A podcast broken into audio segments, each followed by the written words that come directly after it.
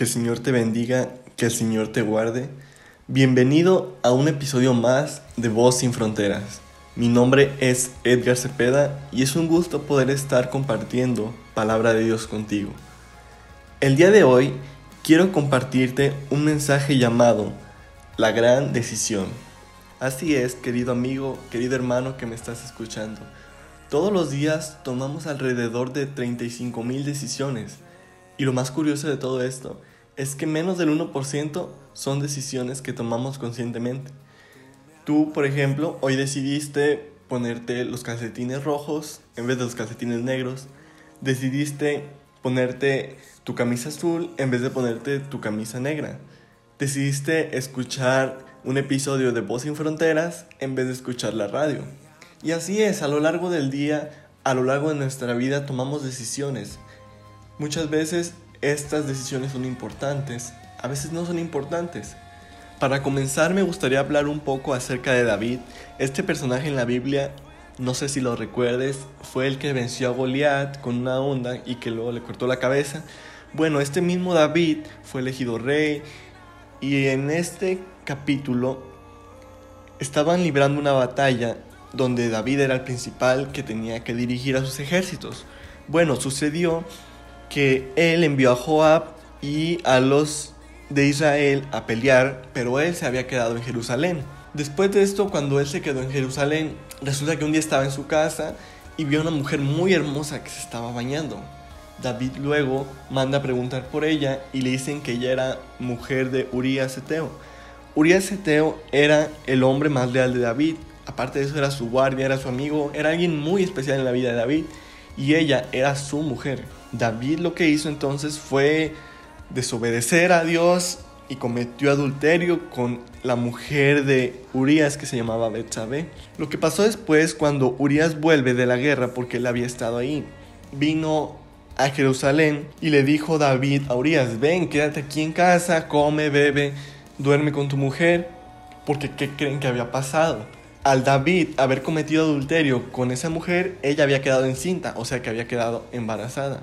Y David quería encubrir su pecado, haciendo que Urias se metiera con su mujer para decir que el bebé había sido de Urias y no de David.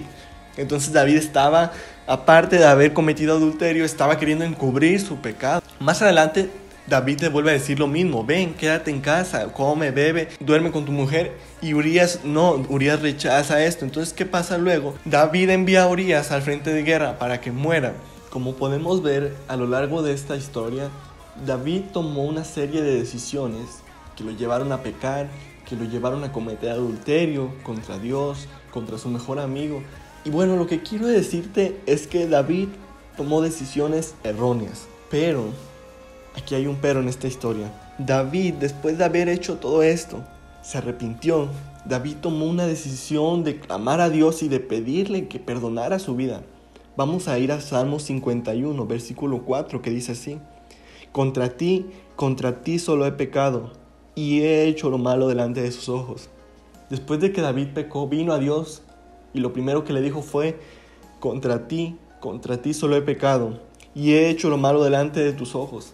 David estaba pidiéndole perdón a Dios por haber pecado, por haber tomado decisiones erróneas. Quiero preguntarte, hermano, ¿qué haces tú? ¿Qué hago yo cuando cometemos algún pecado? Cuando tomamos alguna decisión errónea. ¿Hacemos como David, que venimos y le pedimos perdón a Dios? ¿O simplemente nos alejamos creyendo que Dios ya no nos escucha, que estamos mal o que Dios simplemente ya se alejó de nuestras vidas. Déjame decirte que Dios nunca se aleja de nuestras vidas. Nosotros somos los que con nuestras malas decisiones nos alejamos de Dios. Y como dice en el título de este episodio, la gran decisión, quiero compartirte que esa gran decisión es de servirle o no servirle a Cristo. De entregarle tu vida o no entregarle a Cristo, hermano. No importa si tú pecaste como David.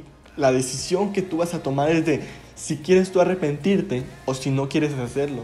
Porque Hermano, el único, el único medio para llegar al cielo es Jesucristo y déjame decirte que si tú no lo tienes, pues no va a haber salvación para tu vida. Me gustaría en esta hora que reflexionaras, ¿qué decisión vas a tomar, hermano? En esta hora, hermano, me gustaría orar por ti. Padre nuestro que estás en el cielo, en la tierra, en todo lugar. Gracias te doy en esta hora, Padre Santo, por este mensaje que tú has hablado en mi vida. Te pido y te ruego por todas aquellas personas que están escuchando. Te pido, Padre Santo, que seas tú perdonando sus vidas y que ellos puedan tomar la decisión de seguirte, de honrarte, Señor, y de glorificar tu nombre. Permítenos, Señor, estar junto a ti y nunca separarnos de tu presencia. Te pido y te ruego que los cuides, que los guardes a cada una de las personas que están escuchando este mensaje y que sea tu Espíritu Santo hablando a través de mi vida. En el nombre de Jesús, gracias te doy, Padre Santo.